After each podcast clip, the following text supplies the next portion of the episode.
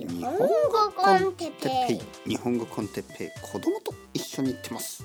日本語コンテッペイの時間です。皆さん元気ですか？今日は英語も日本語も通じない時について。はい皆さんこんにちは。日本語コンテッペイ。こんばんはですね、はい、久しぶりに夜悪くないですね。夜は何の時間でしょうか？はいここで問題です。え夜は何の時間でしょうか？1、えー、ビールタイム。2ワインタイム。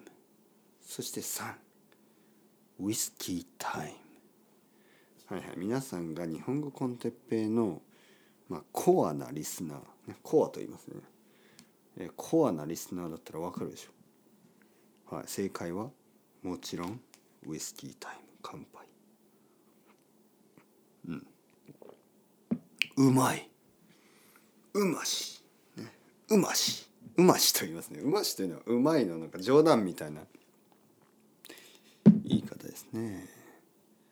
これあれですね。グレン・フィディック、えー、シングルモルト。スコスコッチウイスキー。12年ですね。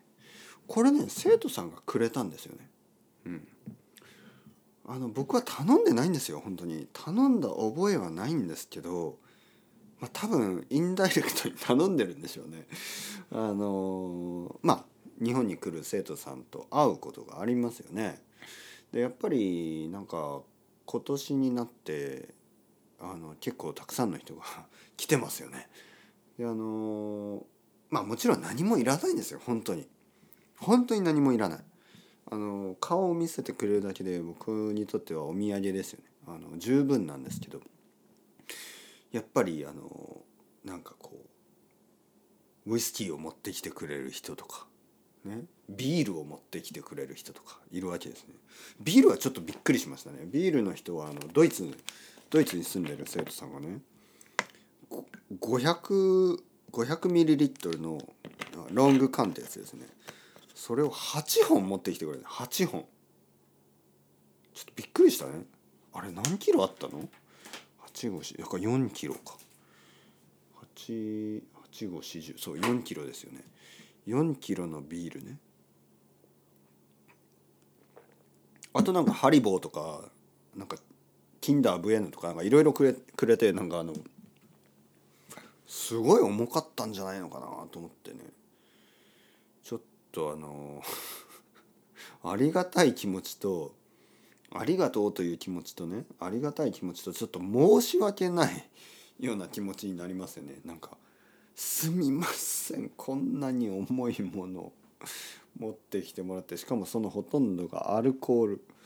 僕の体の中に入って何かプロダクティブなことをしなければ申し訳ないでしょ。だから、まあ、今日もねこうやってウイスキー飲みながらポッドキャストでも撮ろうかなと。ね、なんかこう悪いですよね。せっかく重いものを持ってきてもらって何かこうお返しができないとね。で僕にとってできることって言えばそのことについて話す、ね、それぐらいしかできないですから。僕ができる唯一のことは話すこと、ね、分かってるでしょ皆さん。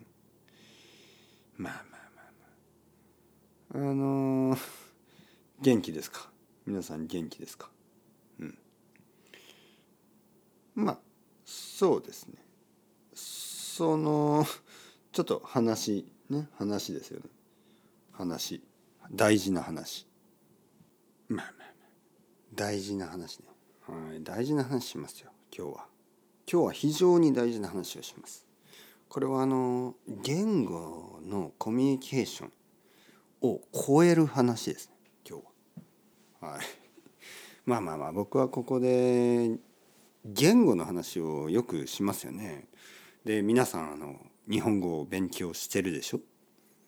でやっぱりいろいろ考えてますよね。いつもその「先生僕の日本語はどうですか?」ね。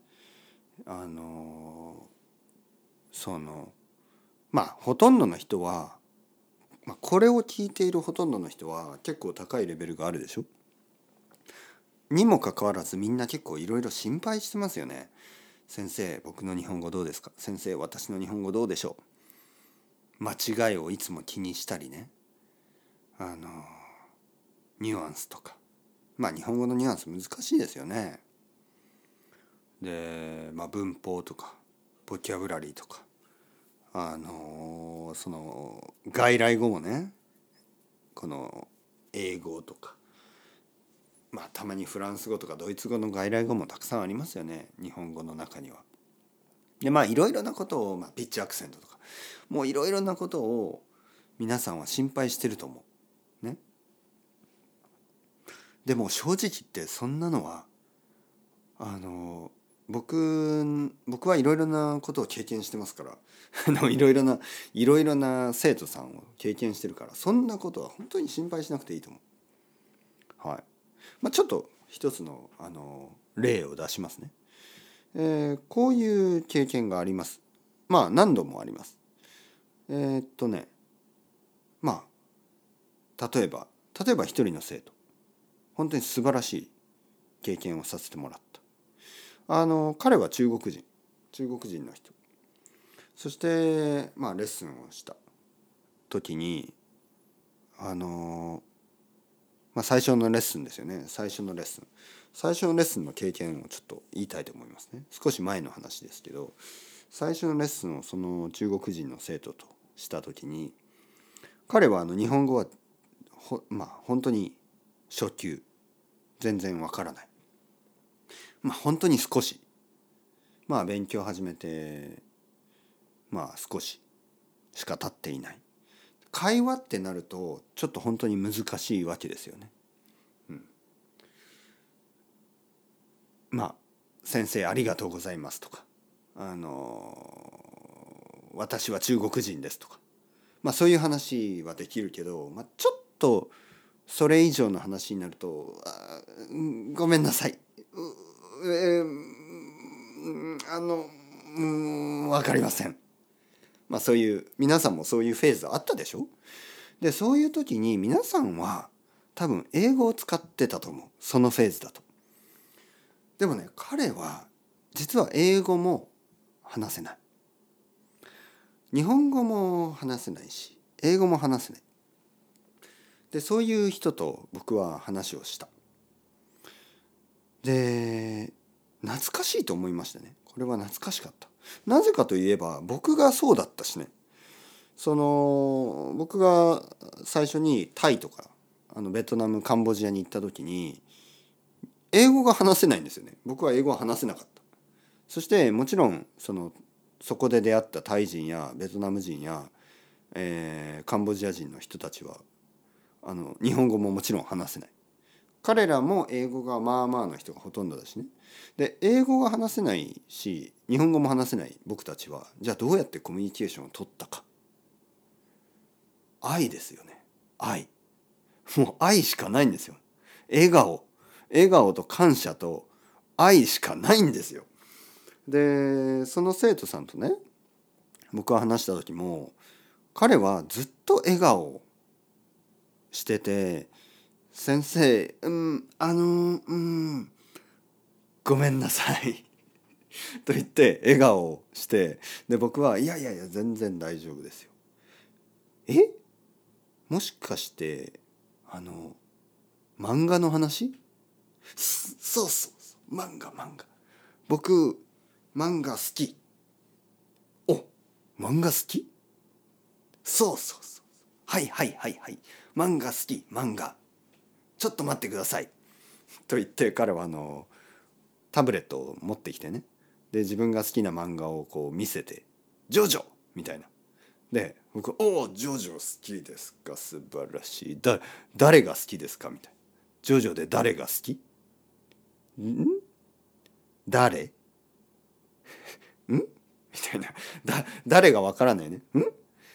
えー、っとあのあの誰？あの丈介みたいな。で漢字でこう丈介とか書くとそうそうそう好き好き。オラオラオラオラ。オラオラオラオラ。二人でオラオラ言いながらこう笑顔。で その後にあので僕がそれ見て「あワンピースありますね」そうそうそうワンピース。僕好き。ワンピース。で誰が好き？みたいな、まあ、そそういうあの会話ですよね。そういう会話をしてあの彼が好きなのは「ワンピース」「ナルト」えー、なんかブリーチはなんか名前がちょっと違ったと思いますね中国語だと。でもブリーチがあった。でえー、っとねえー、何があった？ワンパンチマン、ね、ワンパンチマンとか。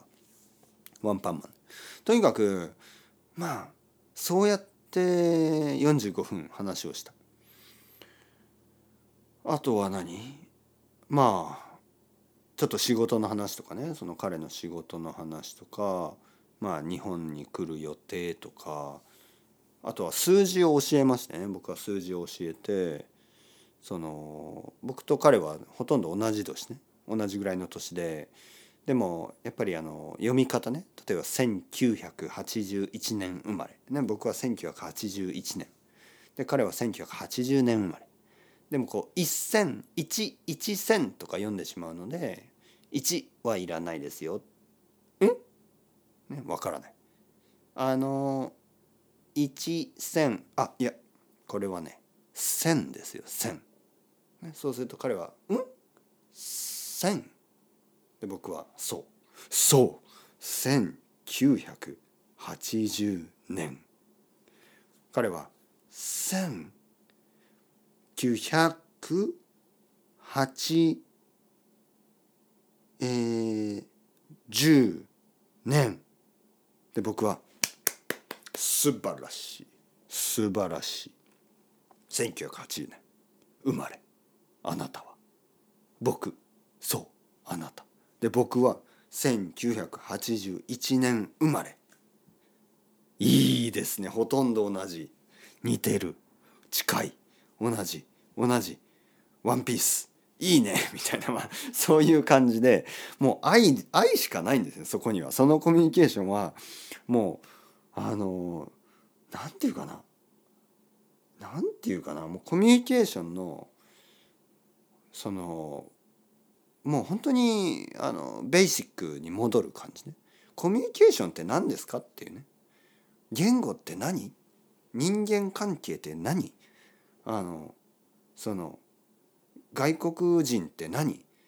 で僕たちはどうするべきかみたいなそういうものが全てそこには入ってるわけです。コミュニケーション外国人のコミュニケーションする一番その必要なことが入ってるんですよそのその体験の中にね。でももう分かりましたよね僕は。で思い出しましたよねその僕のタイカンボジアベトナムに行った時のねそのルーツですよね。僕が外国人に話した初めてね初めての旅行僕は19歳か20歳それぐらいの時にあの何もわからない時に言語が何も話せない時ね英語もほとんどわかんない聞こえないんですよ。確かに僕は中学校高校と英語を勉強したけど聞こえないんですよ聞こえないし話せないんですよ全然。で彼らもそのタイ人や僕が出会ったタイ人や僕が出会ったベトナム人やあのカンボジア人その時のねバイクのタクシーバイクタクシーと言いますねバイクタクシーの運転手とか英語もまあまあなんですよね。全然話せないです。でも僕たちは笑顔でずっとその頑張ってあのなんか親切な気持ちで話し続けた。覚えてますよね。僕はカンボジアであのバイクタクシーの人。あの彼とあのビートルズを一緒に歌った「ラ・ミドゥ」一緒に歌ってね「ラ・ラ・ミドゥ」ってね。一緒に歌って。なんか笑顔でね。で握手して。ハグもしたかな。イエーイみたいな。あのそういう経験ですよ。そこには本当にね愛があるんです。愛がある。で人類愛で。人類愛。もう同じ僕たち同じ仲間でしょ？みたいな。もうそんな感じ。ラブピースの世界。でそういうのを思い出させてくれましたよね。その中国人の生徒さんとのその会話というのは。で皆さんにもそれを教えたいと思って今日こうやってあのウイスキー飲んでるわけです。彼はお酒は飲まないって言ってましたけどね。タバコは吸うって言ってましたねタバコ先生ちょっと待ってくださいってタバコを持ってきて「うん、タバコ吸います」みたいな「先生タバコ吸いますか?」って「いや僕はあのいやタバコは吸いません。昔吸ってた」昔は吸ってた。今は吸わない。で彼は「昔？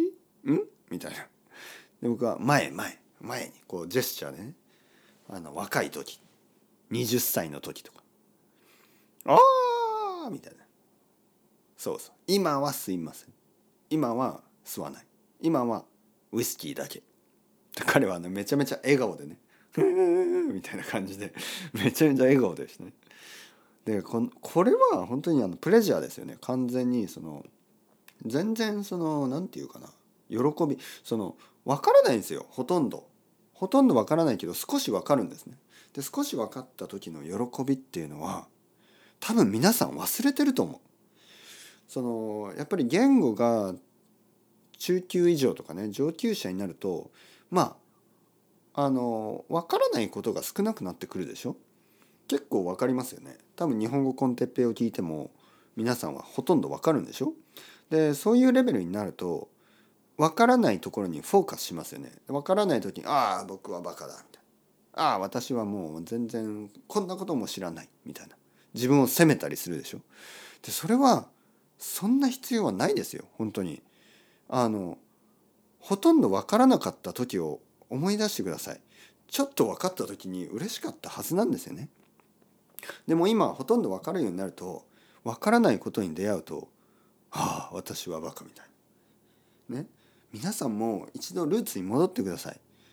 何も分からなかった時日本語が全然分からなかった時になんか12345678910 1から10までちゃんと言えた時のあの喜びを思い出してください。ね。僕は本当に僕も忘れるんですね。僕も忘れる。でこの本当にビギナーそして日本語もわからないし英語もわからない人と話した時にその思い出すんですねいろいろ。はあこういうことってあったよな。俺だよ俺俺が英語分かんなかった時こんな感じでコミュニケーション取ってたでしょ？みたいな。ね？でいいんですよそれで。スタートはそれだし今でもその気持ちが本当に大事なんですね。はい。なんかそういう人と話すといつもねあのそそういうビギナーの人たちはあのちょちょっと待ってくださいって言って部屋の中で部屋の中からなんか漫画とかあの映画とか DVD とかなんかいろいろ持ってきてそのパッケージを見せて「これ好き!」みたいなで僕も「ああそれいい僕も好き!」みたいなでそのそういうコミュニケーションね子供の時とかそんな感じでしたよねなんかあのうまく話せないから自分の好きな漫画とか自分の好きなゲームとかを見せて「これ!」みたいなで「うん!」みたいな「俺も好き!」みたいな「えそれ何?」みたいなでまた説明したり。なんかそういういい経験 大事ですねやっぱり。本当に。僕はあのそういうことをすることも大事だと思う。まあ今ねいろいろななんかまあまずですよ。今世界中の人が英語が結構話せるようになりましたね。あのアメリカ人やイギリス人やオーストラリア人やその英語ネイティブの人たちじゃなくてもあのたくさんのフランス人たくさんのスペイン人たくさんのメキシコ人たくさんの中国人たくさんの韓国人あのたくさんの日本人も最近は英語結構まあベーシックは分かる話せる。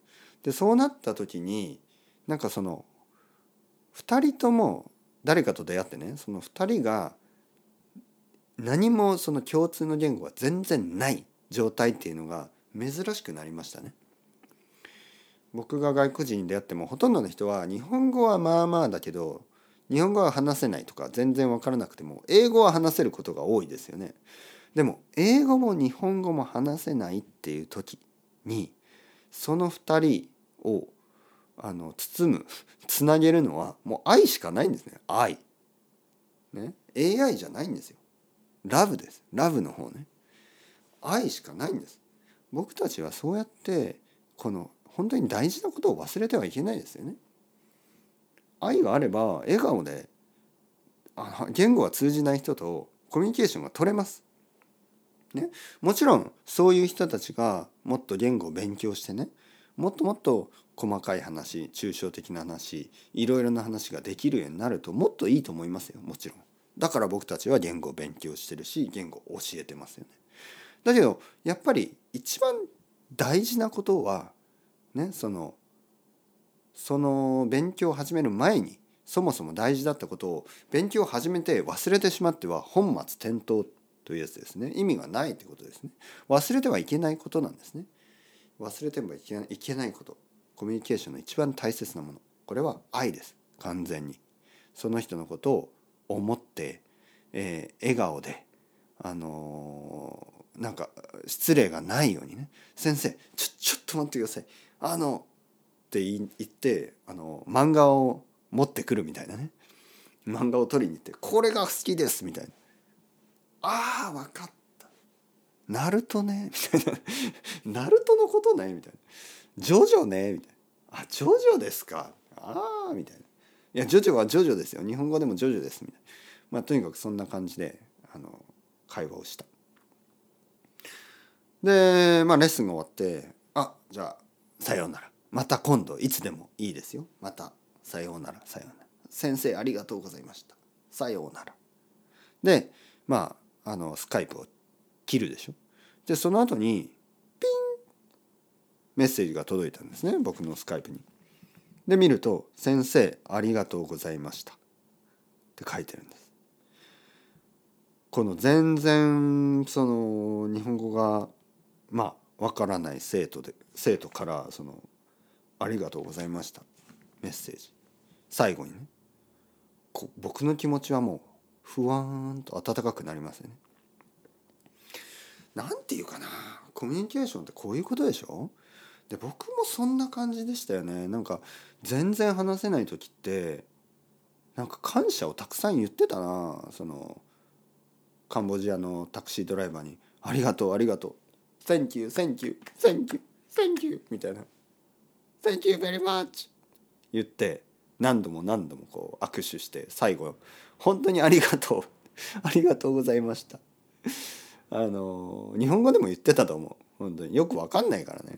カンボジアの言語を探したかもしれない。あの地球の歩き方っていうそのロンリープラネットみたいなやつ。見てあのいろいろな言語ベトナム語とかタイ語とか、ね「ありがとう」っていう言葉を探してね言ってたと思う。まあ、態度は良かったですよねだからその僕は本当にその時はいや僕だけじゃなくてやっぱり言語を話せない時ってもうそれしかないんですよねもう感謝の気持ちとか愛愛愛しかないんですよ。